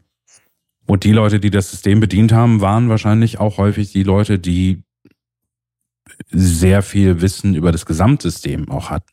Die wussten viel über wie Ballistik. ist das gebaut, äh, welches Kabel muss wo rein und okay, wenn irgendwas sozusagen, wenn irgendwas kaputt gegangen ist, dann wird wahrscheinlich ein größerer Teil der Leute, die damit gearbeitet haben, auch wirklich fähig gewesen sein, das anzugucken und zu sagen, guck mal, da ist irgendeine Verbindung kaputt gegangen oder da ist ein Transistor kaputt gegangen. Das müssen wir jetzt austauschen. Und dann kommen Layer um Layer sozusagen dazu, bis es vielleicht Programmierer gegeben haben, die das nicht mehr wussten. Die wussten zwar die Ebene von, wie spreche ich mit der Maschine, ja. aber die Maschine selber in ihren Einzelteilen haben sie nicht mehr verstanden. Das ist vielleicht auch sehr schnell gekommen, ne? Also ähm, ja. und, Heute und, sind wir sehr stark davon abstrahiert, auf jeden Fall. Genau, wir sind immer, total immer abstrahiert, abstrahiert, aber natürlich sind wir auch total abstrahiert, weil immer mehr Leute der Zugang mhm. gewährt werden soll. Mhm diese Manipulation des Systems, also absichtliche Manipulation, auszuführen. Ja. Und dann versteht man natürlich auch, weil das so wahnsinnig schnell ging, so ein bisschen einen Punkt, um dem es äh, natürlich auch geht, ist, je weniger, also auch hier gilt, und da, da wäre jetzt die Frage, ob der Bogen dazu ist, dass wir nicht ist, du möchtest es quasi technologisieren, du möchtest, dass es nutzbar ist. Mhm ohne dass du dafür zehn Jahre lernen musst, wie das System funktioniert. Genau. Das wäre jetzt die Frage, ob wir eigentlich, äh, also ist das eine Funktion in der Wissensgesellschaft? Ja, unbedingt. Also äh, ja auch erst ermöglicht quasi durch das durch das grafische Interface. Ne? Also davor könnte man ja fast sagen, du musstest schon äh, Programmierer eines gewissen Niveaus sein, um überhaupt mit einem Computer zu interagieren, weil die einzige Interaktion te textlich war. Und im Prinzip ist das ja schon, also Kommandos kennen, benutzen, die kombinieren können, die ganzen Meta-Kommandos kennen, also äh, keine Ahnung, also die modifizieren, die Kommandos modifizieren kennen. Das ist alles, das ist schon, das sind auch heute noch Programmierer-Skills, weil die das immer noch sehr, sehr cool finden, im Terminal ne, mit, mit Servern so zu kommunizieren und sie machen zu lassen. Aber das ist halt nicht massentauglich. Das, das, da muss man eben lange für lernen, relativ lange für lernen und auch ein gewisse, äh, gewisse Faszination damit auch haben, um, um sich da reinzudenken, weil es eben, weil es im Grunde ist es noch viel abstrakter als heute, weil es halt die ganze Zeit nur äh, weil man in der Regel das, den gesamten Prozess nicht sieht. Ne? Man, man, man, man muss es im Kopf halten und so weiter. Und es ist eben Zeile für Zeile dann äh, damit zu interagieren. Und im, im Grunde konnten überhaupt, also auch damals konnte man Pro äh, Computerprogramme, Software schon designen, aber auch das war ein sehr, sehr abstrakter, prozeduraler Prozess. Es war nicht wirklich um es, es war um es nützlich zu machen. Äh, man konnte ein Programm vorher designen, bevor man sich hingesetzt hat, um es zu schreiben, ne, auf dem Blatt Papier und so weiter. Aber das hat dann, das haben in der Regel Programmierer gemacht, das haben in der Regel die gemacht, die sich auch damit, ähm, die auch damit zu tun hatten, es am Ende in den Code zu bringen. Die, diese naja, das kann ja enorm effizient sein äh, über eine Kommando ein, also ja, über absolut. Abkürzungen ähm, und bestimmte Bezeichnungen Befehle ja. zu geben, die dir jetzt in einem visuellen Interface Ewigkeiten lang Ma brauchen. Magier sind total effizient, wenn, wenn, aber du brauchst halt echt lange, um diesen verdammten Zauberspruch zu lernen. Ja, ne? ja, genau. Aber es ist, also, es ist ja, ist so ein bisschen die Frage, wenn der Programmierer das für andere Programmierer macht. Ja. Die gerne oder die das gut finden oder denen das zugänglich ist, über Eingaben das zu machen. Und ist natürlich völlig doof wäre, eine Eingabe total auszuformulieren, wenn man sie immer wieder häufig benutzen muss. Sagt, wir kürzen das jetzt ab.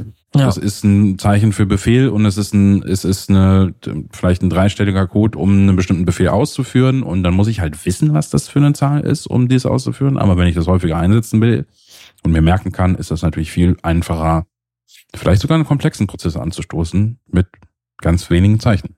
Also, das stimmt. Ne? Das ist das ist das richtige Interface dafür, sag ich. Das ist das richtige Interface. Auch weil weil es ja immer noch, weil es die Sprache, die eigentliche Sprache der Maschine ist, weil das grafische Interface immer eine Übersetzung dessen sein muss und dann ist es einfach besser direkt mit ihr zu sprechen, aber auch das ist schon eine Abstrahierung, weil die Programmierer schreiben ja nicht Assembler oder oder eben binär, äh, weil das eben zu abgefahren wäre, alle seine Befehle irgendwie in binär zu machen und eigentlich spricht der Computer aber auf dem auf dem Metallebene nur binär, immer nur ja oder nein oder ja oder nein und auf Dauer ist das dann keine Poesie, wenn man immer nur ja oder nein sagt. Genau.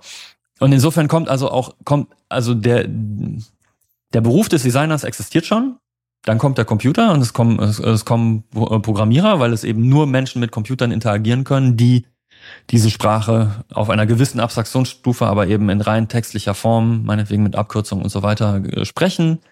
In Informatik, sich mit Informatik auseinandersetzen und so weiter. Ne? Ja, oder äh, natürlich mit dem Codierungssystem. Ne? Das ist die Frage, ob jemand, der mit Lochkarten gearbeitet hat, ja. Jetzt müssten wir Ob mal man das textlich bezeichnet. Meinen mein Vater hier einladen, weil der damit angefangen hat, Programmieren zu lernen und er könnte uns wahrscheinlich das im, im Detail dann noch äh, den genauen Verlauf irgendwie klären. Genau, aber das wäre ja sozusagen ein Interface, was nicht textlich in dem Sinne ist, sondern es du ist hast aber eine bestimmte mathematisch oder ein, oder ja ein Code, genau. Du hast eine bestimmte Eingabelogik und müsst sozusagen wissen, wenn ich jetzt Genau. an dieser Stelle äh, jene Informationen setze oder nicht setze, wie wird das System Ja. vermutlich interpretieren, was ich davon So und, und quasi erst das, erst die grafische Abstraktion, erst dass es eben figürlich wird und nicht mehr nur noch sprachlich, macht die Tür dafür auf, dass es halt potenziell jeder benutzen kann, weil jeder kann ähm, oder so gut wie jeder kann eine Tür öffnen und selbst wenn man denen das noch nie gemacht hat, äh, wird man da kann man kann man das äh, lernen. Es gibt also offen Dinge, die mehr oder weniger offensichtlich sind, wie man sie tun und erst durch dieses durch figürliche Formen kann man ein, äh, kann man die Interaktion mit der Maschine relativ offensichtlich machen und nicht, dass man es ohne Lernen, ohne Read the fucking Manual vorher quasi machen kann. Und da, da kommt dann auch erst der Designer rüber und sagt, ey, cool, ähm, das haben wir ja jetzt schon mit, mit, mit Sachen, dann machen wir das die ganze Zeit, ne? dass wir, dass wir uns überlegen, wie, wie könnten die für viele Menschen attraktiv und nützlich und nutzbar und erlernbar und so weiter sein und äh, können wir das bei Software vielleicht auch und ähm, es war trotzdem, glaube ich, ganz, ganz lange noch, äh, also das hat, das hat man schon sehr lange gemacht, weil ich glaube, die erste, das erste Grafikinterface war das. Ich habe jetzt 80er oder 60er im Kopf, ich weiß es aber nicht, nicht mehr genau. Also äh, auf jeden Fall la lange vor, na, wann war es? Wann war der, wann war der Mac? 80er, ne? Meine ich. Anfang der 80er Jahre, glaube ich. Also, Also, erschießt mich bitte nicht. Ähm, aber also vorm Internet natürlich, so, so, aber quasi immer noch ein absolutes Nischenprodukt. Dort haben aber auch schon Designer gearbeitet, äh, explizit im Team, ne, ähm, äh, bekannterweise so erfunden, glaube ich, bei Hewlett Packard und äh, Steve oder oder irgendein Kollege von ihm hat das da vorgeführt bekommen und dann auf den Mac übernommen, das grafische Interface mit der Maus. Da- Darum ging es mir aber gar nicht. Das lange Zeit immer noch eine Nische. Mit, auch mit dem äh, mit dem Internet kam dann irgendwie äh, Webdesigner, weil, weil weil Webseiten irgendwie designt werden sollten. Aber auch das kam peu à peu. Das meiste war immer noch verbunden mit viel Programmierung, ganz ganz viel dieses dieses umsetzenden Hand äh, äh, dieses umsetzende Handwerks. Für mich auch eine Kunst, aber okay, da bin ich vielleicht komisch ähm, dabei. Und ich würde fast behaupten, erst in den 2000ern und vielleicht sogar mit namentlich mit dem iPhone ist, ist Software Design erst populär geworden als Begriff. So richtig. Also davor, ich habe das lange schon vorher gemacht, egal ob das jetzt Webseiten oder Software war, obwohl Webdesigner immer so ein bisschen despektierlich rumgeworfen wird, der Begriff. Äh, äh, vielleicht sogar manchmal von mir selbst, muss, muss ich mich dann äh, mit reinzählen, obwohl es halt auch Mensch-Maschine-Interaktionsdesign im Grunde ist. Aber Software-Design, wie wir es jetzt heute machen, sicherlich erst dann mhm. mit dem mit dem Smartphone, weil weil da also quasi selbst davor, obwohl der Computer schon echt eine absolute Revolution quasi in allen Haushalten und so weiter war, aber erst das Smartphone hat es hat es jedem Menschen in, in, die, in die Hand gesteckt. Und was jeder Mensch hat, muss jeder Mensch können. Und da äh, gibt es viel mehr Herausforderungen, eben zu sagen, wie einfach ist das und wie, wie einfach ist es zu verstehen. Und dadurch, dass das dann am Ende jeder hat, wird die gleiche, wird das gleiche Maß an an Zugänglichkeit auf einmal für alle andere Software auch relevant, weil jeder quasi auf der Arbeit sitzt und jeder äh, hat den Löffel schon mal in der Hand gehabt. Jeder hat den Löffel schon mal in der Hand gehabt. Danke, genau. Und und sitzt vor seinem SAP-Interface, Entschuldigung, SAP, dass ich oder vor vor seinem alten Microsoft-Interface oder was auch immer, oder vor seiner Command-Line und sagt, wieso kann das nicht genauso cool sein wie hier das, was ich gerade in der Hand halte? Wieso kann das also cool meine ich genauso einfach, genauso offensichtlich, genauso leicht erlernbar Wobei ähm, Leute, die mit Command Lines arbeiten, wahrscheinlich ziemlich cool finden, wie Command Lines funktionieren. Genau. Das sehen aber die, die Unternehmen, in denen diese Leute arbeiten, nicht unbedingt so. Weil sie, aber, genau. ne, weil wir weil ja gesagt haben, Command Lines können sind. total praktisch aber, sein, ja, schnell, natürlich. relativ komplizierte Befehle in einer relativ kurzen Zeit einzugeben. Ich muss nur wissen, dass sie so funktionieren und ich habe ja. großen Wissensanteil, den ich werde ich auch, solange ich Computer existieren, wird das immer existieren, solange Computer so funktionieren, wie sie gerade funktionieren, weil es die immer noch, es ist die direkt, es ist der direkte Weg, es ist eben nicht zweimal gedolmetscht dazwischen oder bei manchen Programmierprojekten von uns, weiß ich nicht, zehnmal gedolmetscht dazwischen. Eine zehnfache Abstraktion mit allen möglichen Layern äh, auf Layern, auf Layern, auf Layern, auf Layern. Und dann schreibt man äh, ne, ähm, sehr, sehr weit entfernt. Aber du wirst immer noch Leute brauchen, die das können, so wie du auch Leute können. Äh, also ha, wir brauchen Menschen, die Transistoren äh, belichten und, und äh, CPUs entwickeln und, und, und so weiter. It's turtles all the way down, ja, bis, bis runter zum zur Quantenmechanik von, weiß ich nicht, Quarz oder, oder sonst was, um, um es zu verstehen. All das ist notwendig, um dann oben drauf zu sitzen als Designer und zu sagen, so, jetzt machen wir das aber so, weil so ist es einfach. Aber genau, es, es wird immer nur, es wird spezialisierter in Anführungsstrichen ne? äh, und, und reicher, wo, wobei ich immer noch sagen würde, auch und, und ja, da müssen wir jetzt gleich noch zu kommen, Programmierer und Designer für mich nicht zwei Paar Schuhe, aber je besser ich also als Designer, wenn ich quasi die Frage beantworte, so wie kann ich jetzt diese Technologie zugänglich und besonders nützlich einsetzen? Egal, ob das in einem Unternehmens- oder in einem anderen Kontext ist. Wenn, wenn ich diese Frage beantworten soll als Designer, muss, je mehr ich von diesem gesamten Stapel an Wissen und Technologie verstehe, desto besser kann ich meinen Job machen. Ja. Weil, weil tatsächlich, ähm, bisschen aufs, aufs, aufs, aufs CPU-Metall runter von einem, von einem Computer, der diese Software am Ende auslöst. Wenn ich, wenn ich weiß, welche Prozesse sehr effizient sind, kann ich dementsprechend, kann ich mein Design so reflektieren, häufig. Also da viele dieser Prozesse zu brauchen und andere Sachen sind kostspieliger und dauern länger und dann, dann weiß ich, dass ich irgendwie da vielleicht ähm, kommunizieren muss, dass es lädt oder dass ich das nicht so oft mache oder dass ich das im Hintergrund mache und so weiter. Das ist immer, immer mehr meine Metapher normalerweise ist ja der Architekt quasi und wenn der Architekt kann auch nur ein schönes Haus machen und ein, ein funktionierendes Haus, wenn er weiß, wie jedes einzelne Material sich verhält, was am Ende darin verbaut werden soll. Wirklich. Ansonsten vertut er sich und dann wird es nicht mehr schön, funktional und, und, und, und gut sein. Und als Designer eben auch, je, je besser ich über die Technologie Bescheid weiß, desto, desto besser kann ich arbeiten. Ich muss wenn das unsere Rohstoffe sind, muss ich mit den Rohstoffen mich ja, auskennen. Da würde ich jetzt aber nochmal einen Bogen machen und zu unserem ursprünglichen Thema. Die Frage ist aber ja immer noch so ein bisschen die der Wissensgesellschaft. Für einen Großteil der Menschen, was jetzt noch nicht der Fall ist, aber wenn wir mehr und mehr dieser Ebenen quasi haben, die ja einen totalen Einfluss noch auf, also ne, wenn man diesen Löffel mhm. produziert, mit dem vielleicht Millionen Leute jeden Tag interagieren werden, mhm. dann hat das einen realen Einfluss auf deren Leben. Positiv wie negativ. So, und je mehr das passiert, quasi, dass wir sagen, es gibt immer mehr Arbeit, die sehr weit weg zumindestens ist davon, Erz aus dem Boden zu holen und das Erz zu fördern, zu umzuformen, zu schmieden und oder zu gießen. Also je weiter wir weg von quasi sehr substanzreichen Arbeiten sind und immer mehr in einer relativ kognitiven Ebene uns befinden. Wann ist der Punkt, wo so viele Menschen diese Arbeit leisten, dass wir sagen, wir sind einfach nicht mehr die gleiche und wir haben andere Anforderungen, wir haben eine andere Realität, ähm, auch wenn Prinzipien immer noch da sind, die, weil wir sagen, ja, die Geschichtenerzähler am Feuer haben auch Wissen transportiert. Das heißt, wir sind nicht per se andere Menschen geworden, aber unsere die Regeln, mit denen wir uns, hm. in denen wir uns befinden, haben sich geändert. Ja.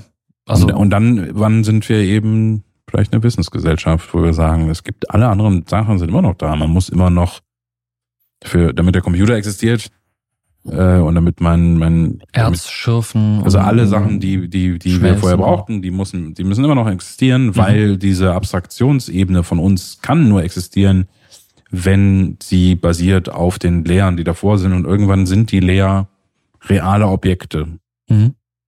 Und das Brot was wir essen äh, um quasi über Blödsinn äh, im Podcast zu reden um Energie dafür zu haben, das muss auch, das ist immer noch so wie früher äh, im Boden gewesen und hat Sonne gebraucht und hat Wasser gebraucht und es muss jemand geben, der sich damit beschäftigt, diese Ehre zu ernten und aus dem aus, aus dem Stoff sozusagen dann Mehl zu machen, damit irgendjemand daraus dann wiederum das Brot macht. Also es geht ja nicht verloren, ne? Aber es Wann Aber ist dieser Punkt sozusagen? Misst man das? Ja, ich, ich weiß es nicht, weil äh, also isst man das mit äh, an misst man das, isst man das Brot.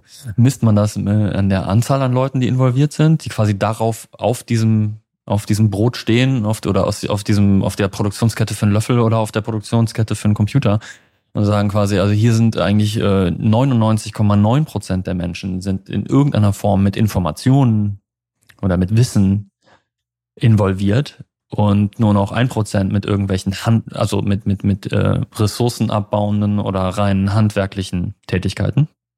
Ja, das könnte ein Maß sein. Es könnte auch die die Zeit sein. Man könnte es aber auch, man könnte es auch aus ökon, äh, ähm, ökologischen Perspektiven irgendwie sehen. Äh, ne? Gibt es gibt es Dinge, die mehr oder weniger, also wie viel wie viel Rohstoff ist nötig, um wie viel Gramm Information herzustellen oder sowas. Keine Ahnung. Also da, dass, dass man quasi, je, je, je unabhängiger man von Rohstoffen wird, desto, desto mehr könnte man auch noch argumentieren, dass es eben nicht mehr, es ist keine, es ist ein informativer Prozess, es ist ein, ein es, äh, ne, äh, und er ist, es ist auch insofern ein energetisch Kreis, ein, äh, ein energetischer Kreislaufprozess. Ne? Ich, ich muss nichts konsumieren von der Erde zum Beispiel äh, um, um, um dieses Wissen zu generieren. Also da, das könnte man, das könnte auch eine Perspektive sein. Und das ist dann, also das ist auch wieder semant oh, semantisch, nö, aber da sind wir sicherlich finde, ich, finde, ich finde das eine sehr interessante Frage. Also ja. ähm, da ist natürlich die Frage, was man, was man, was man zählt. Ich würde zum Beispiel, wenn es um Duplikation geht, ist quasi der Schritt, Sprache ermöglicht uns aus unserem Kopf heraus Wissen auf andere sozusagen zu übertragen. Dann gibt's die Schrift, mhm die uns das überhaupt ermöglicht hat. Aber wenn ich jetzt eine Million Leute informieren musste, musste ich halt vielleicht eine Million Mal irgendwas schreiben, dann habe mhm. ich den mhm. Druck. Mhm. Also man könnte natürlich schon sagen, dieser Schritt, wie aufwendig ist es heute, eine Million, also ob, ob, die, ja. ob die jetzt hören wollen, heute ist eine andere Frage, aber äh, eine Million Leuten sozusagen irgendeine Information zu geben. Ja. Ist immens effizient. Ist unglaublich einfach.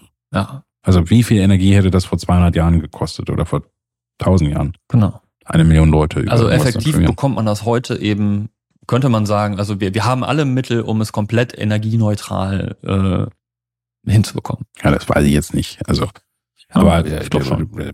Selbst wenn man die. Da müsste man mal ein Rechenbeispiel machen, wie viel Energie hätte man gebraucht, eine Million Leuten äh, Papier zu überreichen. Mhm. Ne? Eine Million äh, Seiten Papier und die die Druckereien und die die und die Farbe ne? und die das Zeit dann transportieren und, und so weiter und so fort. Um das zu machen. Also da sind sicherlich Orders, einige Orders of Magnitude äh, übersprungen worden oder genommen worden auf dem Weg dazu. Genau, und ich meine, ja. wir beschäftigen uns ja jetzt schon damit quasi, okay, inwiefern ist das, was wir digital machen, ähm, wie viel Treibhausgase sozusagen verursacht. Mhm. Dieses Bewusstsein mag zwar nicht ausreichend sein, mhm. aber es wird sich ja schon damit beschäftigt. Ja. Ne? Und ähm, wenn man sich dann den, beim M1 denkt, sozusagen, dass die Hauptprämisse war, wie viel Energie braucht man pro Operationseinheit, ist vielleicht das auch wieder sozusagen ein Faktor, der vielleicht auch früher gar nicht so relevant war, weil man gar nicht so, also weil diese, weil es kein so großer Hebel ist. Und, und äh, dieses Bewusstsein sozusagen fängt Genau. an, viel größer zu werden. Also ist die deine anfängliche Hypothese im Prinzip bestätigt, aus unserer Sicht zumindest. Ja, es die gibt die- kein ja, genau. Designer, kein Designer ohne Wissensgesellschaft. Und man würde dann vielleicht auch sagen, keine, keine gut funktionierende Wissensgesellschaft ohne Designer. Dürfen wir so, so Naja, wenn alle sein. Menschen Designer sind, können wir sagen, keine Gesellschaft ohne Menschen. Ja. Ähm, aber vielleicht, also um das auch nochmal trennscharf zu machen, ich glaube, der bewusste Prozess ist das, was für mich so ein bisschen den Unterschied macht. Also man kann etwas sehr Ja. schön machen, dann ist man vielleicht ein Künstler in dem, was man tut. Und Schönheit, also ich meine jetzt Ästhetik sozusagen, nicht, dass es hübsch aussieht. Ja. Und du kannst aber einen bewussten Prozess machen, wie etwas funktioniert und wie es aussieht und was das letztendlich mit dem Gegenüber macht und was eine Absichtlichkeit darin, dann würde ich sagen, bist du bald beim Design gelandet. Und die Fähigkeit, egal was äh, zu gestalten, damit es besser, einfacher, schöner, effizienter ähm, ist für die Person, die das nutzt. Ich glaube, dann kannst du sagen, das ist letztendlich das, was Design macht und Design kann die Informationsgesellschaft weiter voranbringen, weil du nicht so viel Zeit damit ver verbringen musst, die Kommandozeilen zu lernen oder zu lernen, wie Transistoren gebaut werden, sondern du kannst Musik kreieren, äh, einen Geschäftsprozess anstoßen, äh, den Weltraum erforschen. den Weltraum erforschen und und das ist äh, ist eine spannende Zeit. So, ich glaube, wir haben uns ganz schön, äh, wir sind ganz schön, ähm, Wie immer halt. wir haben einen ganz schönen Umschlag gemacht. Ja. Ähm, Es wird jedes Mal so. Und wir landen immer bei 90 Minuten. Ich weiß nicht, ob das gewollt ist oder so, aber ja, sind wir jetzt bei 90 Minuten gelandet? 91, 92 jetzt. Ja. Da sind wir ja konsistent. Wir sind sehr konsistent. Ja. Sehr Ich konsistent. glaube, wir sind dann einfach, dann Das sind wir einfach- hungrig oder du willst rauchen. Ja, genau. Dann ist einfach der das Energielevel ist so runtergegangen. Genau. Ähm, aber das ist eine gute Zeit. Habe ich jetzt Respekt. Ich, hab- ich höre ja einen Podcast, der, die, der, der, der ungeschnittene, die haben so ein, für, für Mitglieder so eine ungeschnittene Vollversion davon und der ist manchmal zweieinhalb Stunden lang. Und dann denkst du. Und das machen die abends. Nicht schlecht. Nicht schlecht. Ich drück mal Stopp, ne? Viel Spaß.